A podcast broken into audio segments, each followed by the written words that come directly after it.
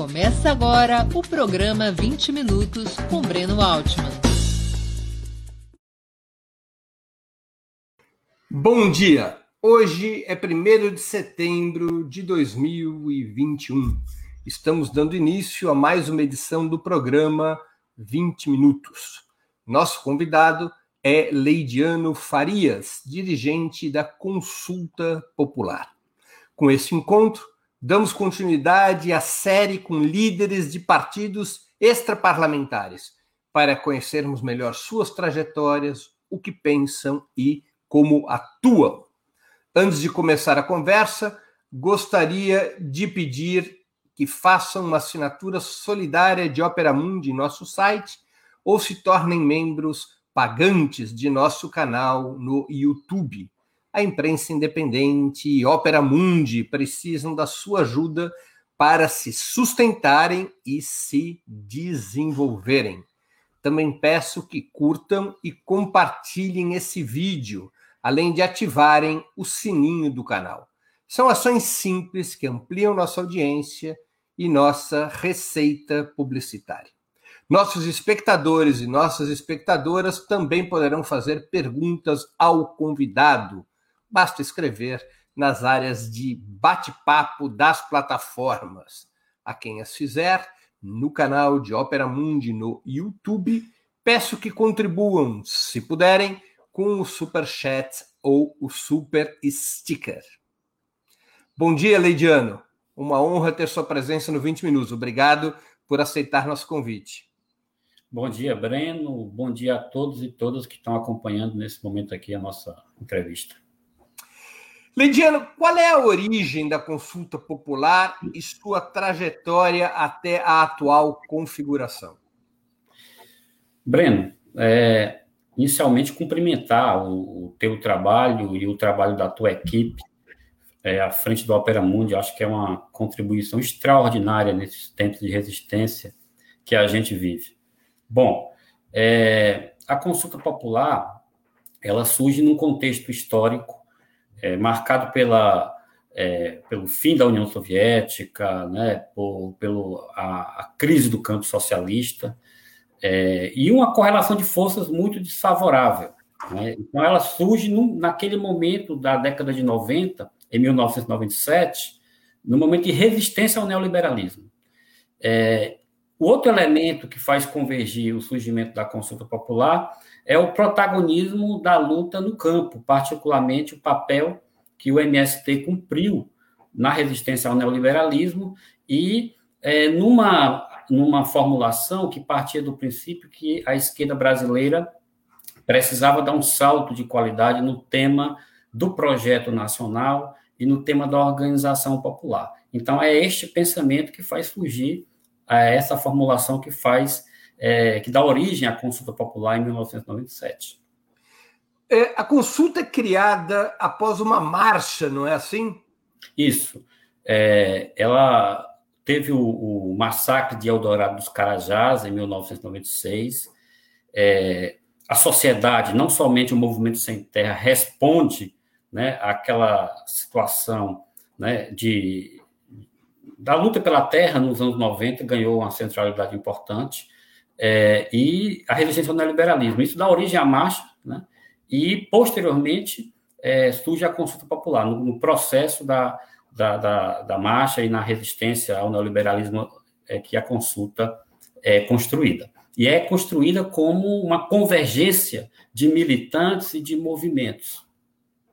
Muitos consideram, ou consideravam, pelo menos, a consulta como um braço político do MST. Essa percepção é correta ou em algum momento foi correta? O MST teve um papel determinante, né? muito importante na construção é, da consulta popular. Mas a consulta popular ela não é uma confederação de movimentos. Né? Ela tem um caráter associativo. Né?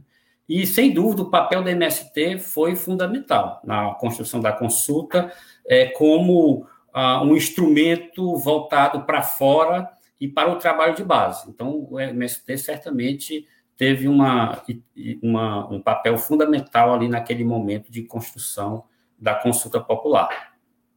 Continua tendo? Continua tendo. Veja, A consulta ela tem um caráter associativo. Ela não é uma organização formada por um conjunto de movimentos sociais, mas os militantes das organizações, dos movimentos populares, uma parte dessa militância, né, que nós podemos identificar como a vanguarda né, é, é, é, da esquerda social, boa parte constrói a consulta popular, principalmente os movimentos da via campesina. É, então, nós temos esse caráter associativo. Nós devemos chamar a consulta de organização, de movimento ou de partido? A consulta, Breno, ela surge como um movimento político. Né? Posteriormente, em 2005, 2007, ela assume uma natureza partidária. Obviamente que. Explica é, a diferença entre uma coisa e outra. É que o um movimento político ele tem como princípio basicamente o programa, né? É o programa e a, o tema da organização popular. Mas o debate estratégico, a ideia de uma estrutura é, é, é, é partidária, isso não era um, um, elemento central no início da consulta. Né? Posteriormente, é que assume, a partir de 2005, 2007, é que ela assume um caráter de natureza partidária, que está em construção, obviamente, né? É, então, esse é um pouco da nossa trajetória. Movimento político, centralidade no, no tema do, do, projeto nacional, da organização popular, é, e, posteriormente, essa organização transita para uma natureza partidária que está em construção até hoje. Como a consulta popular, Lediano, se define ideologicamente? Vocês reivindicam o legado do movimento comunista brasileiro, fundado em 1922? Breno, a consulta, ela, primeiro, é uma organização que reivindica o marxismo como método de análise, como filosofia da praxis, né? É, relação dialética entre teoria e prática. É, e certamente a, a nossa origem está vinculada com a trajetória de, da luta pelo socialismo, incluindo a Revolução de Outubro de 17, obviamente. Né? É, então, a gente reivindica esse legado com certeza. Mas, ao mesmo tempo, nós também reivindicamos é, o, o legado da luta anti-imperialista da América Latina né? É, o nacionalismo revolucionário, esse legado antiimperialista latino-americano, é, que é, teve um papel marcante com a Revolução Cubana. Né? Então, a gente faz questão de fazer é, essa demarcação com o, o significado da Revolução Cubana, no sentido de construir um caminho próprio para a Revolução Brasileira. Quantos são os filiados da consulta em quantos estados vocês estão presentes? Nós estamos presentes hoje em 18 estados, né? É, e, e nós é, temos em torno de mil militantes pelo Brasil. Né? Então, essa é um pouco da nossa configuração a nível é, nacional. Vocês atuam construindo frentes de massa. Por exemplo, o Levante Popular é vinculado à consulta. Qual, como são essas frentes de massa, além do Levante? É, a consulta é uma organização popular essencialmente militante, Breno. Né? Eu acho que esse é um do, uma das nossas características positivas, vamos dizer assim. Então, na consulta, no geral, a nossa militância está vinculada aos movimentos sociais. Ou está vinculado a, ao Levante Popular da Juventude, ou está vinculado ao movimento dos atingidos por barragens, ou ao, ao MST, ou ao movimento de mulheres camponesas é, dentre outros. Né? Então, a organização é essencialmente militante. Então, esse tema da construção da organização, da centralidade da organização popular, do fortalecimento dessas frentes de massa, é a nossa razão de existência nesses tempos todos. Entendi. É, vocês têm instrumentos próprios de formação política e de comunicação, Lediano? Sim, temos uma, uma formação política própria da nossa organização, de comunicação também estão em processo, vamos dizer assim, de é, construção ainda, né? Mas temos sim. Vocês já participaram de eleições para o parlamento ou para o poder executivo, ainda que tenha sido com candidatos filiados por outras legendas?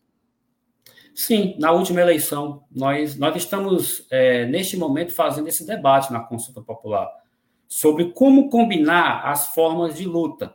A luta eleitoral, a luta social, a luta ideológica. Como é que a gente faz uma justa combinação dessas formas de luta? Claro, dando centralidade à construção é, da força social de massas. Mas como é que a consulta popular dá um salto no sentido de fazer uma combinação adequada dessas formas de luta.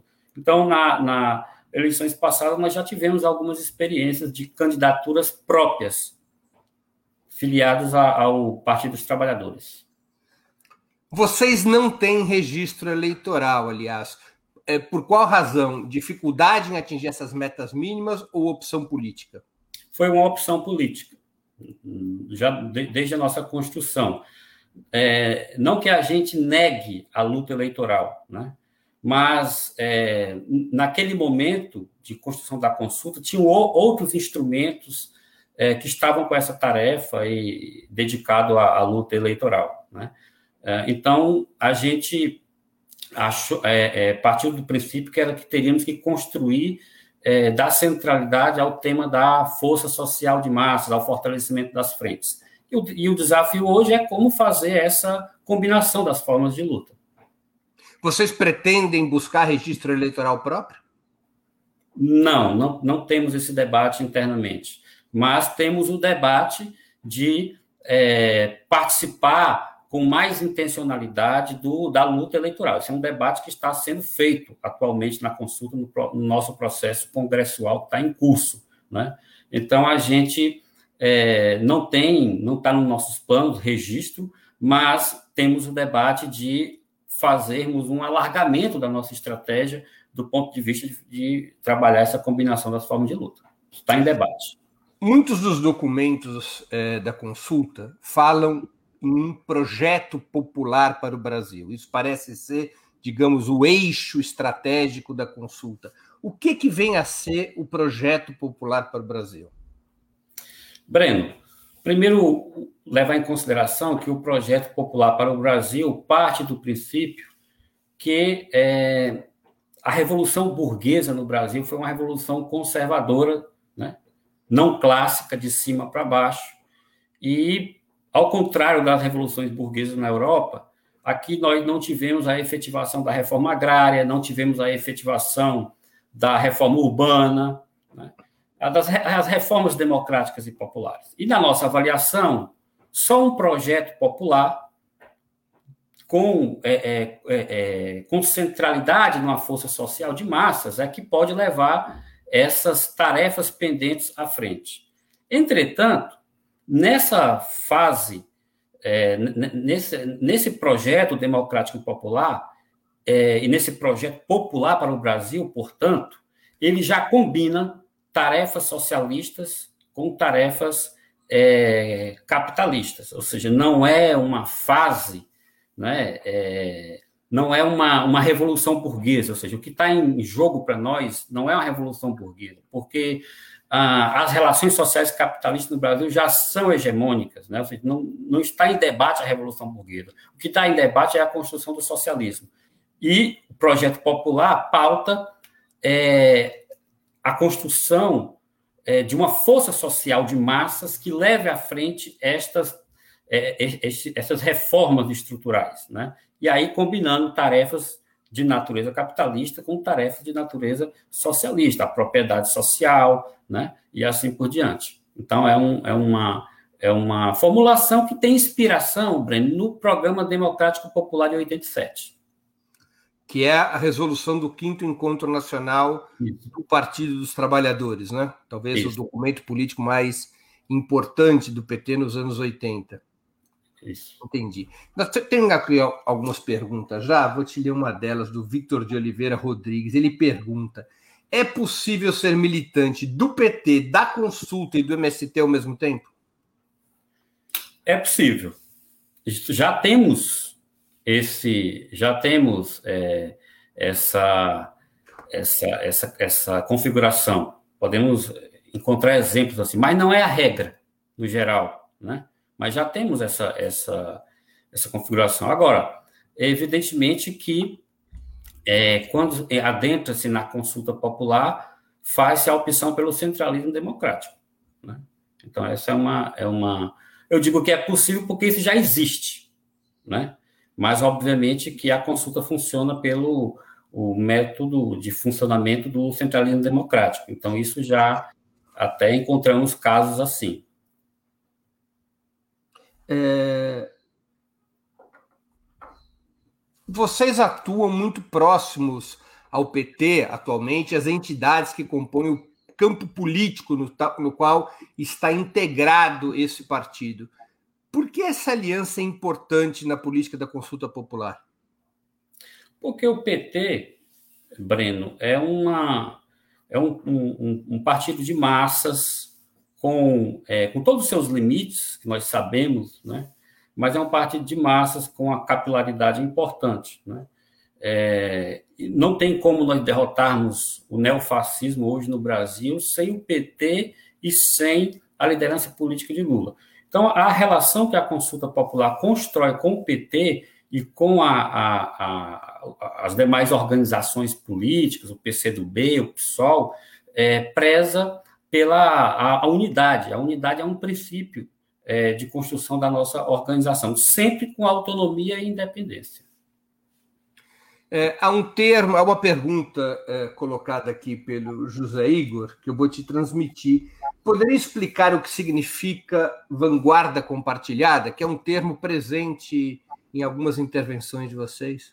É um termo muito comum nos, do, nos nossos documentos, e quem trabalha essa formulação é a Marta Harnick, né? Da, e a consulta popular é, absorveu essa, essa, essa, essa ideia de vanguarda compartilhada.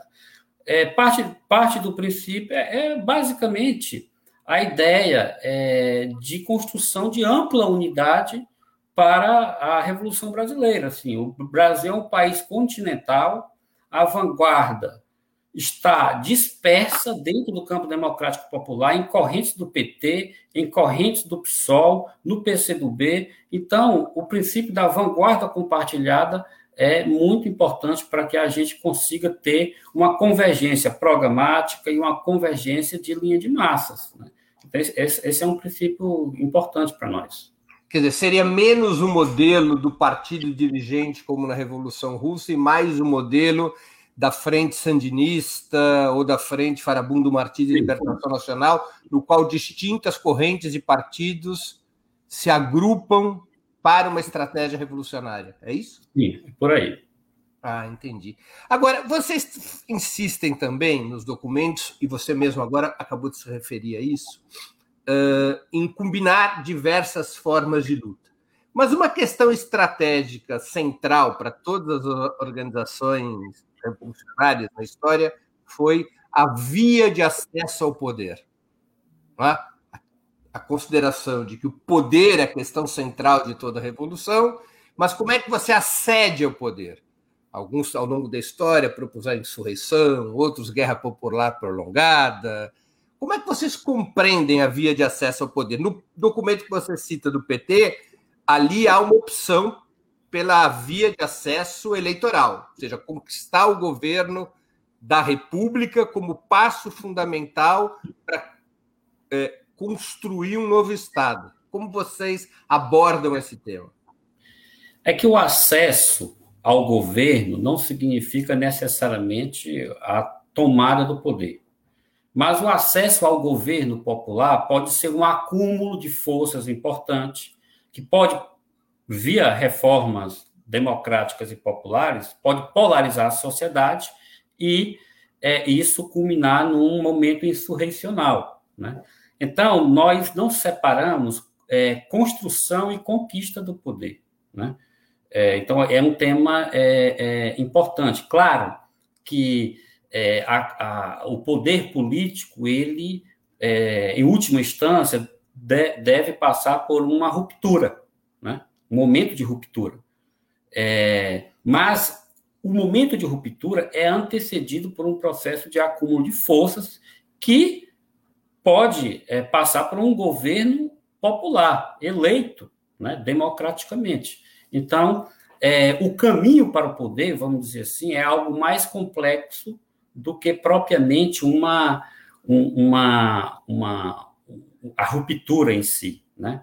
Ah, então, é, nós estamos fazendo esse debate atualmente na consulta popular. Ou seja, a gente não abre mão da, da, desse tema da centralidade, né, é, da questão do poder, é, mas os nossos debates estão é, trabalhando também é, como a gente combina é, construção do poder, ou seja, governos populares que podem ser eleitos democraticamente, com este momento é, insurrecional, né, com este momento de ruptura, por exemplo. Né? A experiência venezuelana é um pouco isso, ou seja, na Venezuela nós não tivemos ainda um momento insurrecional de massas, né? Isso não está fora da estratégia bolivariana. Eles estão numa fase do governo popular, aplicando é, reformas né, democráticas e populares, combinando propriedade social com é, medidas que são capitalistas. Então, nessa fase, em algum momento, pode ser, a, a depender da reação da, da burguesia, pode ser que adentre uma situação de ruptura e um momento insurrecional. Mas para vocês é um elemento estratégico essencial numa estratégia de poder, conquistar o governo pela via eleitoral? A consulta não acumulou sobre esse tema. E eu levanto a hipótese que essa é uma debilidade nossa. Né? É, então, nós estamos debatendo isso atualmente. Ou seja, nós estamos fazendo um debate de estratégia na consulta popular. Né? É, e estamos debatendo, inclusive, qual é o lugar de governos de governos eleitos pela via, pela via eleitoral, né? É, de governos conquistados pela via eleitoral na nossa estratégia. Qual é o lugar né, desse tipo de, de acúmulo de forças, né? Então, é, dando a minha opinião, eu acho que a eleição de governos democráticos e, e, e populares é, cumpre um papel importante no acúmulo de força para a conquista do poder. Entendi. Tem uma pergunta do Alan Yukio Hayama.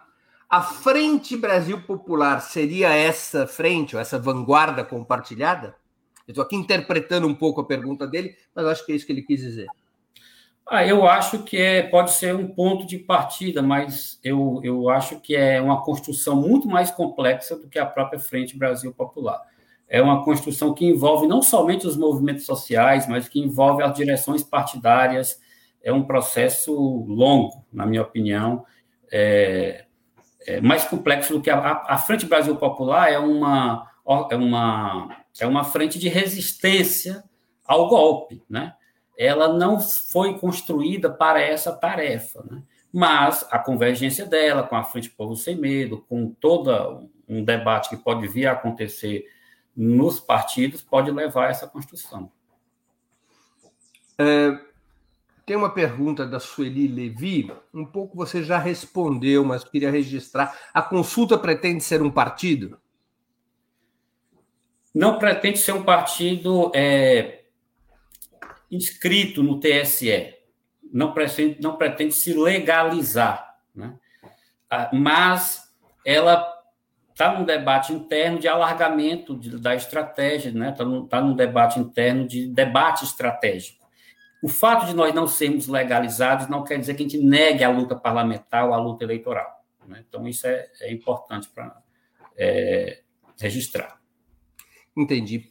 É, já que vocês não pretendem ter registro eleitoral próprio, é, não faria mais sentido a consulta ser uma corrente interna do PT?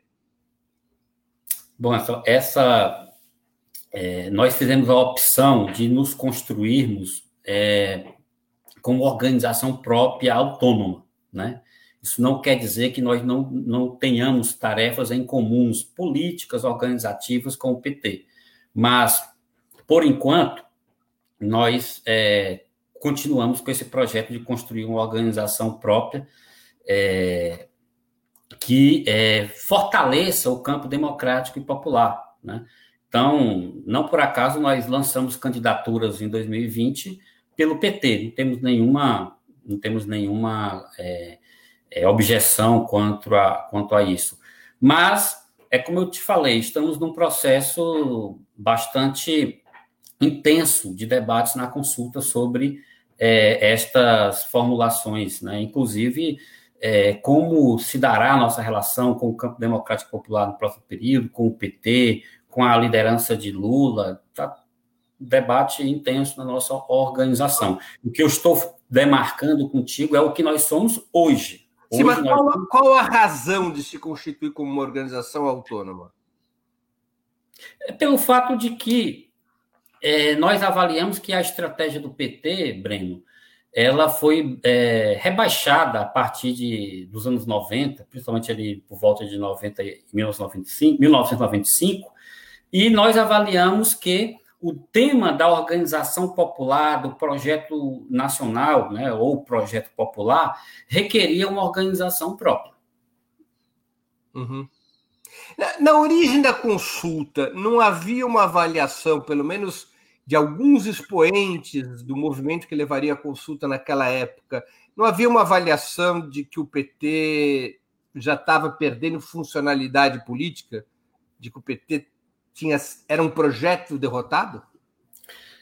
Existia sim essa avaliação, ela foi chamada na consulta de fim do ciclo PT.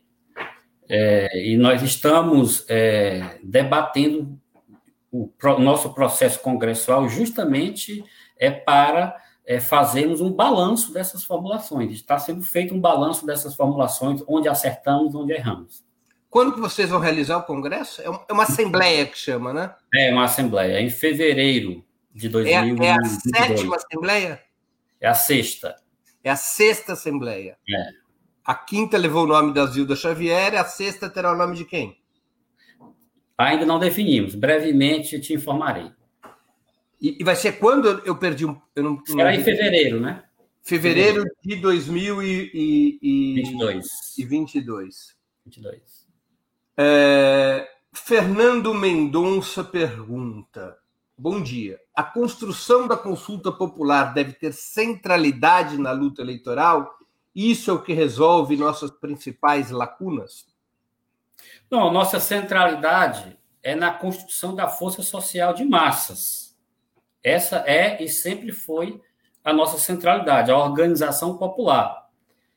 Entretanto, nós estamos debatendo atualmente como é que a gente é, combina melhor essas formas de luta, a luta eleitoral, a luta ideológica, é, que devem estar a serviço dessa construção da força social de massas.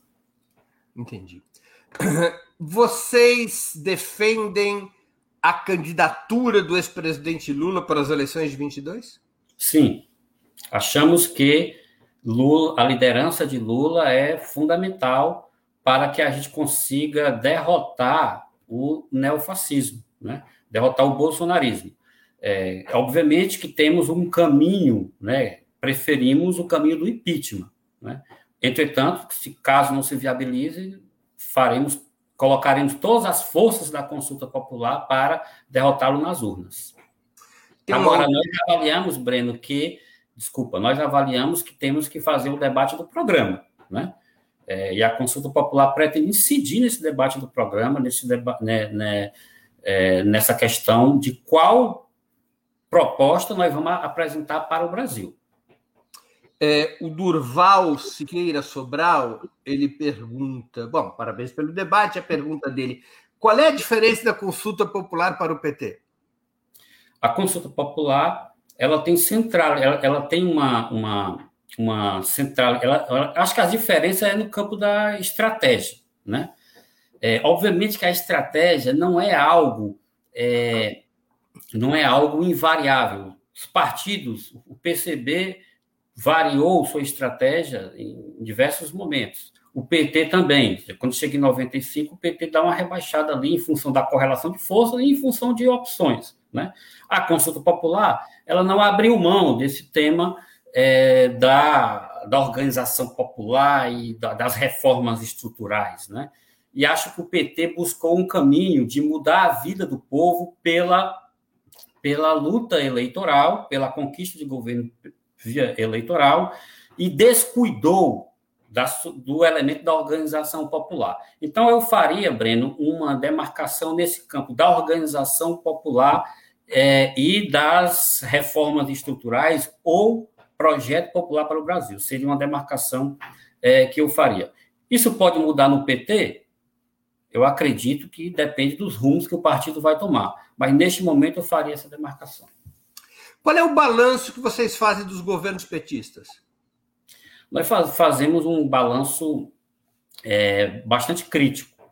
Primeiro, nós reconhecemos as conquistas que tiveram no campo das políticas sociais, é, as cotas sociais, as cotas raciais, é, a valorização do salário mínimo, é, uma série de conquistas importantes no campo das políticas públicas e tal. Mas nós avaliamos que é, faltou uh, um, um, movimento na sociedade e um compromisso dos governos com o tema das, é, da, da, organização popular e de um, de um programa né, mais ousado, um programa que pautasse as mudanças estruturais do Brasil.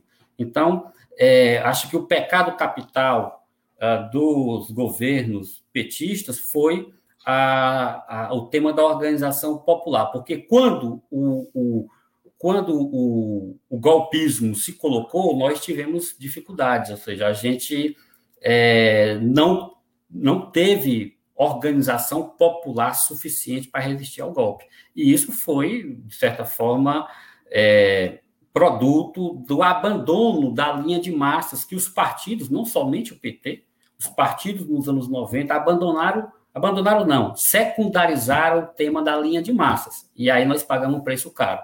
Isso, esse erro não pode ser mais cometido. Você acha que essa foi a principal razão da resistência de baixa intensidade ao golpe de 2016? Sem dúvida. O tema, a fragilidade, a, a insuficiência na organização popular, né? É, combinado com os erros do governo, né? particularmente o, a, a, própria política econômica ali de 2015 2016 foi um desastre. Você está se referindo às medidas de ajuste fiscal tomadas no finalzinho do primeiro mandato da presidenta Dilma Rousseff, não é? Após, depois com a nomeação do Joaquim Levy e Isso.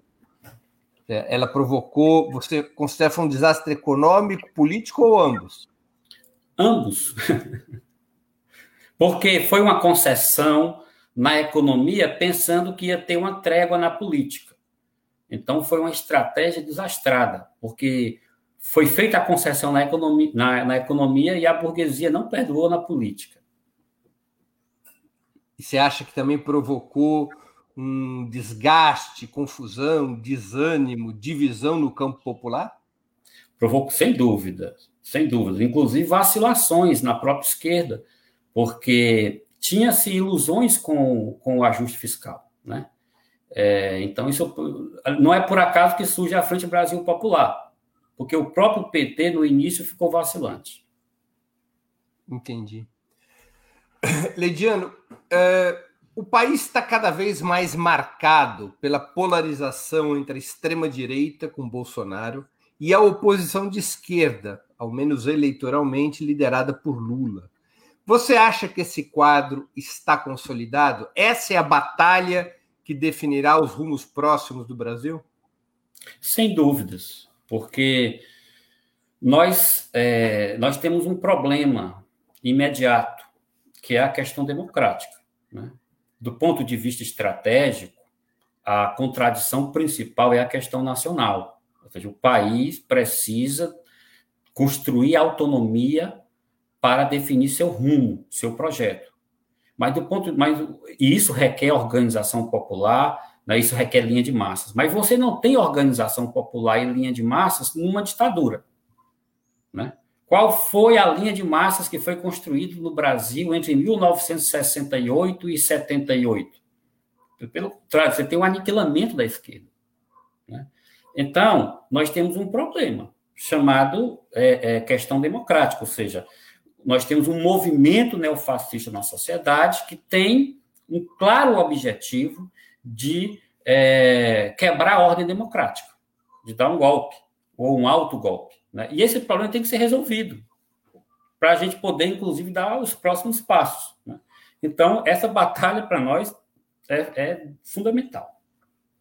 A oposição de direita que liderou o golpe de 16, como você a caracterizaria? Ela é parte do campo conservador junto com o Bolsonaro e disputa a liderança desse campo com o atual presidente, ou ela é parte de um suposto campo democrático ao lado da esquerda?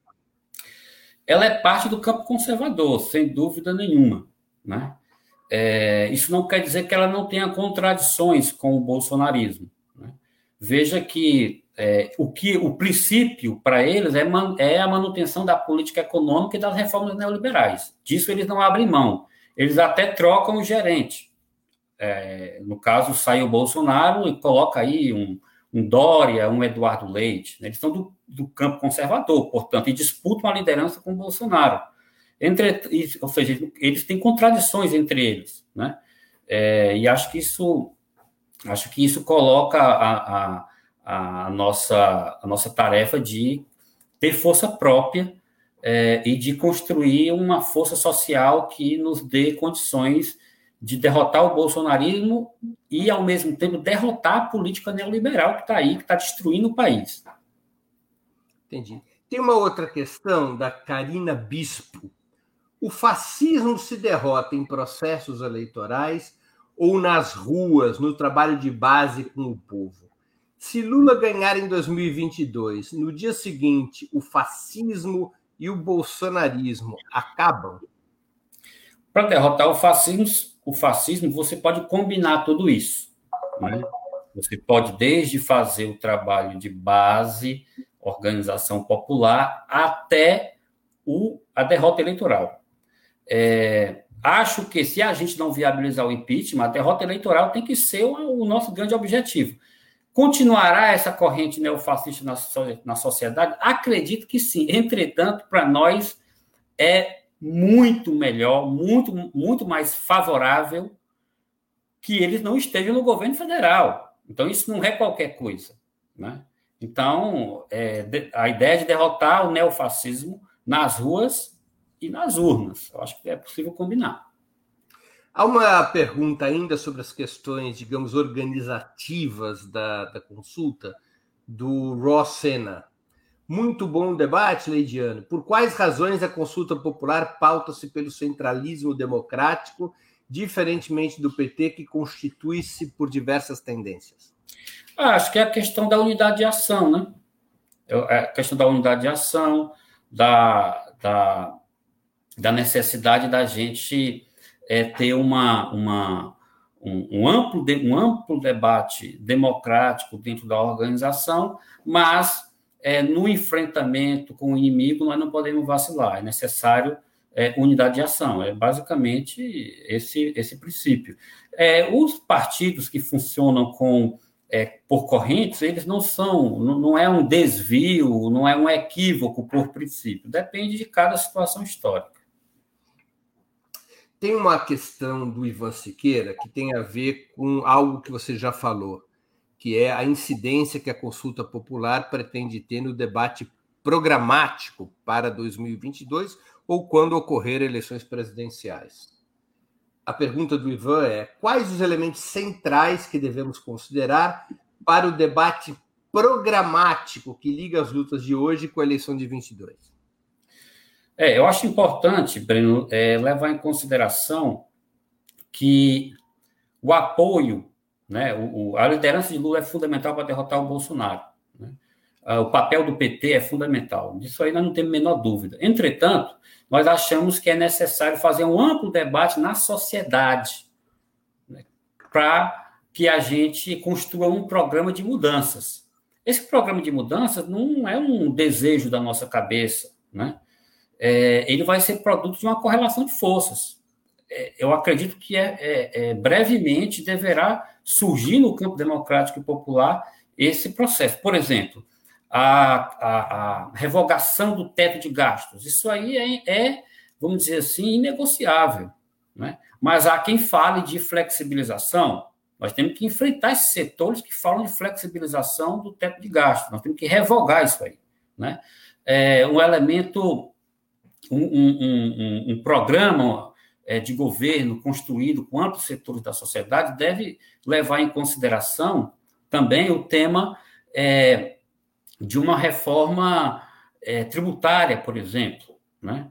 É, então, são uma série de, de, de elementos que nós deveremos, obviamente, não será o programa dos nossos sonhos, não será a reedição de um programa democrático popular de 87 ou de 89, mas também não há espaço para aquele para um programa mais é, rebaixado, aquele programa de 2003, né? Acho que o ponto de partida de um programa de reconstrução do Brasil, obviamente, é o emprego, a renda, a reconstrução das políticas sociais. É o ponto de partida e é isso que dialoga com as grandes massas populares. Você imagina um programa de emergência? Ou seja, que o governo Lula deveria ter, por exemplo, nos 100 primeiros dias, um programa emergencial de forte impacto? Sem dúvidas, sem dúvidas. Recomposição, é, é, é retorno da política de valorização do salário mínimo, recomposição das políticas sociais que foram destruídas, é, um programa é, emergencial né, de emprego, renda, isso é fundamental. Né? É, a partir daí, nós temos que dar continuidade a, a, ao debate sobre as mudanças no país. E temos que construir força e é, hegemonia na sociedade para que a gente adentre no, numa, num, num, período de mudanças mais estruturais. Nós não podemos abrir mão disso, não. Nós erramos ali na passagem do governo Lula para o primeiro governo Dilma, que isso poderia ter entrado em pauta, ou seja, pautar um, um, um salto de qualidade nas mudanças que estavam em curso no país. Tivemos conquistas importantes. Entretanto, acho que acabamos é, caindo aí num, certo republicanismo, né? E a, esse tema da organização popular também foi secundarizado e as reformas estruturais, consequentemente, não entraram na agenda. O Gabriel Malta pergunta: os acúmulos leninistas são essenciais na formulação estratégica da consulta popular? Com certeza. Né? O, o Lene tem um, um, uma obra, né? Um, uma contribuição ao, ao, movimento socialista que a consulta popular reivindica. Lene, mas a, a consulta, ela, ela trabalha com muitas referências. Lene, Mal, é, na América Latina, Fidel, temos diversas referências quanto à nossa filiação ao marxismo. Florestan Fernandes ou Celso Furtado? De minha parte, ambos. Né? De minha parte, ambos. Eu sou é, gosto tanto de Celso Furtado quanto de, de Florestan. Eu diria que o, o, dentro de um projeto, o Celso Furtado é o ponto de partida. Desenvolvimento da indústria, desenvolvimento nacional. Mas quando chega ali para a transição, aí é com o nosso Florestan. Entendi. Uh, Lidiano, nós estamos às vésperas do 7 de setembro e há um debate sobre os atos fora Bolsonaro. Vocês são favoráveis à manutenção desses atos contra Bolsonaro no dia 7 de setembro ou seria melhor mudar a data para evitar o risco de confrontos e provocações como defendem algumas pessoas? Breno, nós somos favoráveis ao fortalecimento dos atos do campo popular no 7 de setembro, particularmente os atos do grito dos excluídos. Eu acho que mais importante do que o 7 de setembro será a nossa resposta posterior a um possível ato impactante da da, da direita, né, da, da extrema-direita. Né? Acho que mais importante será a nossa resposta no pós-7 de setembro. Penso assim. Você imagina, você avalia que a extrema-direita terá um ato, uma mobilização importante no dia 7 de setembro? Eles estão jogando todas as fichas deles nisso. Não duvido que eles tenham uma, uma, boa, uma boa participação. Entretanto, é, me parece que é, eles estão. É, é, não é simples mobilizar policiais militares, não é tão simples assim, porque é quebra de hierarquia. É, então, eu, eu, eu tenho. Eu tenho. Eu, eu acho que eles estão fazendo essa aposta. Acho que eles vão trabalhar um elemento de, de visual, né? Alguma coisa assim mais de propaganda. Uh, mas não duvido que sejam atos impactantes. É isso que eu estou te falando. O mais importante será a nossa resposta posterior ao 7 de setembro, que vai depender do tamanho do ato deles. Agora, o que, que você acha? Qual, qual a razão que você acha dessa aposta do Bolsonaro no 7 de setembro? Qual seria a tática de Bolsonaro para dar tanto peso a essa mobilização? Primeiro, eu acho que ele quer roubar essa simbologia da independência, essa simbologia da, da nacionalidade, né? Ele quer se apropriar disso. Primeiro, esse aspecto mais simbólico. Segundo, ele percebe que, ah, ele, do ponto de vista eleitoral, a situação dele não é simples. Né? Ele tem caído nas pesquisas eleitorais e ele sabe que pode sofrer uma derrota eleitoral. Então, ele tenta um atalho, e o atalho é o autogolpe. Então, ele tenta criar essa situação de caos para tentar construir esse atalho é, que é, é, não implique numa derrota eleitoral. Você acha que nós estamos diante do risco real e imediato de um autogolpe, a depender das mobilizações do 7 de setembro? É, eu acho que o 7, com certeza, com certeza, isso não pode ser subestimado.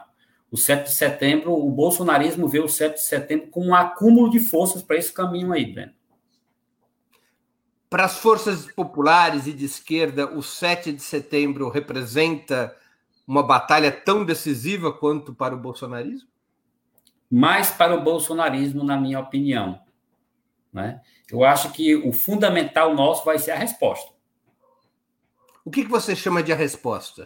Tipo assim, se o, se o 7 de setembro for é, impactante do ponto de vista do, do, ato bolsonarista, nós teremos que dar uma, uma resposta à altura. Né? Porque a nossa mobilização no 7 vai ser aquela tradicional, não vai ser, não vai ser para além do que nós já construímos tradicionalmente. Entendi. Agora, e o 12 de setembro? Para o qual, data para a qual o MPL que talvez seja o setor mais mobilizado da oposição de direita, também está convocando mobilizações. É, o, Acha que a oposição de direita, através do MBL, tem capacidade de mobilização social nesse momento? É, o MBL tenta meter uma cunha nessa polarização. Sinceramente, acho muito difícil. Você acha que tende a flopar? É, eu acho que, eu acho que não vai ser um ato que eles vão passar vergonha, é, mas acho que também não, vai, não será de, de grandes proporções, né, imagino. É, então, a direita tradicional tenta meter uma cunha nessa polarização. Né? É, o MBL está fazendo essa, essa aposta. Lidiano, por razões políticas e por lugar regional de fala, eu tenho que te fazer uma pergunta. E o papel do Ciro Gomes?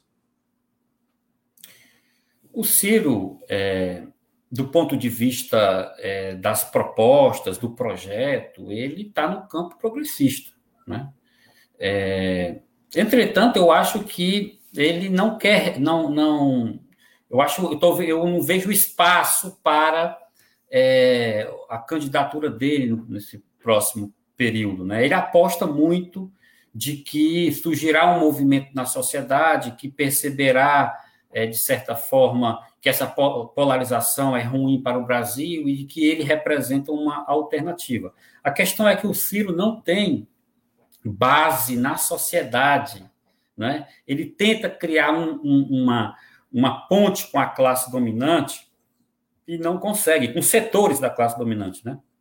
E não consegue. Então, assim, ele está angustiado porque ele tem um projeto é, é, relativamente interessante, principalmente nesse tema da indústria, nesse tema da política econômica, mas ele, é, é, ele não tem capilaridade na sociedade. Então, ele aposta, de certa forma, é, no fato de que a população vai é, se cansar dessa polarização e vai reconhecer nele uma alternativa. O Igor Felipe Santos pergunta: Leidiano, você convidaria o Breno para fazer parte da consulta popular? Já está convidado. Mas é que eu sou grosso marxista. Eu não, não me inscrevo em clubes que me aceitam como sócio.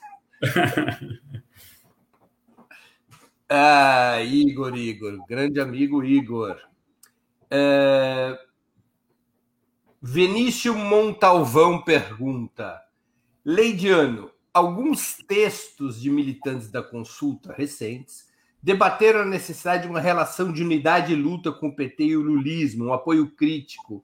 O que você avalia sobre? Acho que de alguma maneira você já abordou essa questão, mas se quiser fazer algum comentário. Nós avaliamos que nós temos que incidir no lulismo. O lulismo é um fenômeno político de massas, é a forma pela qual as grandes massas populares participam da política no Brasil. Né? É, e nós temos que incidir é, no lulismo do campo democrático e popular, disputando para uma estratégia superior, para uma estratégia de mudanças estruturais, para uma estratégia é, que acumule para a própria Revolução Brasileira. Né? Não tem nenhuma novidade contra isso. Tem uma pergunta, é, eu acho que é uma moça, mercante mercante. Leidiano, qual a posição da consulta sobre a articulação das esquerdas com as lideranças evangélicas? Correta. Eu acho que é, o bolsonarismo se apropriou né, de, de, de, desse público é, evangélico uh, e acho que é corretíssimo a gente criar pontes com é, o público evangélico, principalmente nas grandes periferias. Entendi. Leidiano, Há cinco anos, um golpe derrubou o governo Dilma Rousseff. Os cinco anos se completaram ontem, dia 31 de agosto, e encerrou o ciclo de governos liderados pelo PT. O que fazer de diferente para evitar que um novo governo de esquerda tenha o mesmo destino? Breno, é, o governo Chaves, né, a eleição de Hugo Chávez na Venezuela inaugurou esse ciclo, né, de certa forma. É, e esse ciclo ele era ele, ele é ele é do campo anti-imperialista, porque o imperialismo odiava todos esses governos. Né? Ele é do campo anti-imperialista, mas ele tinha contornos estratégicos diferentes. Né? Então, a estratégia é, em curso na Argentina, no Brasil, era diferente daquela em curso na Venezuela e mesmo na Bolívia. Uh, então, acho que aí é o tema é, da centralidade da organização popular para sustentar governos de, que proponham mudanças estruturais. Sem isso, tende a cair novamente. A presidenta Dilma Rousseff, em entrevista que ela gentilmente me concedeu ontem, ela considerou que o elemento central do chavismo não era a mobilização popular, embora, é, embora essa também ocorresse, mas o fato dele ter uma, um forte apoio militar. Isso é o fator decisivo na Venezuela e não a mobilização popular. Você está de acordo com essa avaliação? Não. Eu acho que é uma aliança cívico-militar é uma aliança de organização popular com é, as Forças Armadas. Né? Então, é uma aliança cívico-militar. Eu acho que é, eu acho que é o, a expressão mais, é a definição mais correta. E você é, imagina que esta uma lógica semelhante poderia ser aplicada no Brasil, além da mobilização popular? Você vê condições de se criar e como isso poderia ser feito, um apoio militar ou de parte das Forças Armadas a um projeto popular? Eu acho que são realidades diferentes, Brasil e Venezuela, são tradições diferentes. É, neste momento, é, não vejo espaço para é, alianças né, táticas ou estratégicas, não vejo espaço de aliança com o setor das Forças Armadas, neste momento, não vejo. É, agora, eu acho que nós temos que fazer um movimento em torno da, da reforma daquele artigo 142 da Constituição, porque ele coloca é, as instituições, é, de certa forma, é, é, sob tutela das Forças Armadas. Então, nós temos, Breno, que no próximo período, para inclusive fazer avançar esse projeto popular, esse projeto de mudanças, nós temos que reformar aquele artigo lá da Constituição. Mediano, a gente está chegando ao final da entrevista. Eu sempre faço duas perguntas aos nossos convidados. A primeira é qual livro leu ou está lendo durante a pandemia e gostaria de indicar, de sugerir aos nossos espectadores. A outra, qual filme ou série assistiu ou está assistindo e poderia é, sugerir a quem nos acompanha. Bom, livro, Breno, eu é, uma leitura que eu gostei muito durante a pandemia foi do Álvaro Garcia Lineira, né? Tanto o que é Álvaro Garcia Lineira que foi vice-presidente durante os governos de Evo Morales. Exatamente. Tanto o Tensões Criativas quanto o que é uma revolução, porque eu acho que ele faz justamente o debate que a, a, ele tenta responder à questão que você colocou anteriormente, ou seja, como construir uma via revolucionária na América Latina né, que seja estável de longo prazo no século XXI. Acho que é, é uma leitura indispensável. Série ou filme? Qual? Série Peak Blinders. Né? Ah, excelente. É, é uma, uma família de gangsters no entreguerras, ou seja, o entreguerras na Europa é caracterizado por um desemprego muito grande, né, fome, doenças, e as famílias tinham que se virar e acabou acabaram formando gangues. E aí esse ah, filme, Birmingham, né? É, Birmingham é uma é, é a cidade dele, né? Bem interessante essa série. É, eu assisti essa série, ela me deu muitas olheiras porque eu não conseguia parar de ver durante as madrugadas. É muito Recomendo muito. É um grande filme. Leidiano, eu queria agradecer muito pelo teu tempo e por essa conversa de grande interesse ao nosso público, muito informativa, muito interessante mesmo. Obrigado pela oportunidade que você deu aos nossos espectadores, às nossas espectadoras e a mim mesmo. Breno, nós que agradecemos né, na Consulta Popular pelo o convite e, mais uma vez, cumprimentar você e a sua equipe pelo extraordinário trabalho que vocês fazem à frente do Opera Mundi. Parabéns. Obrigado, Lidiano. Encerramos assim mais uma edição do programa 20 Minutos. Voltaremos a nos ver amanhã, quinta-feira, 2 de setembro, às 11 horas, com outra edição do programa 20 Minutos Internacional. O entrevistado será o economista Elias Jabur, um dos principais especialistas brasileiros na situação chinesa. O tema: o governo chinês decidiu expropriar a burguesia? Vamos conversar sobre as recentes e duras medidas contra empresas capitalistas tomadas por Pequim em uma aparente mudança de sua política econômica. Até lá, obrigado pela audiência e um grande abraço. Para assistir novamente esse programa e a outras edições dos programas 20 Minutos, se inscreva no canal do Opera Mundi no YouTube. Curta e compartilhe nossos vídeos, deixe seus comentários. O jornalismo de Opera Mundi é mantido com o seu apoio. Faça uma assinatura solidária em www.operamundi.com.br.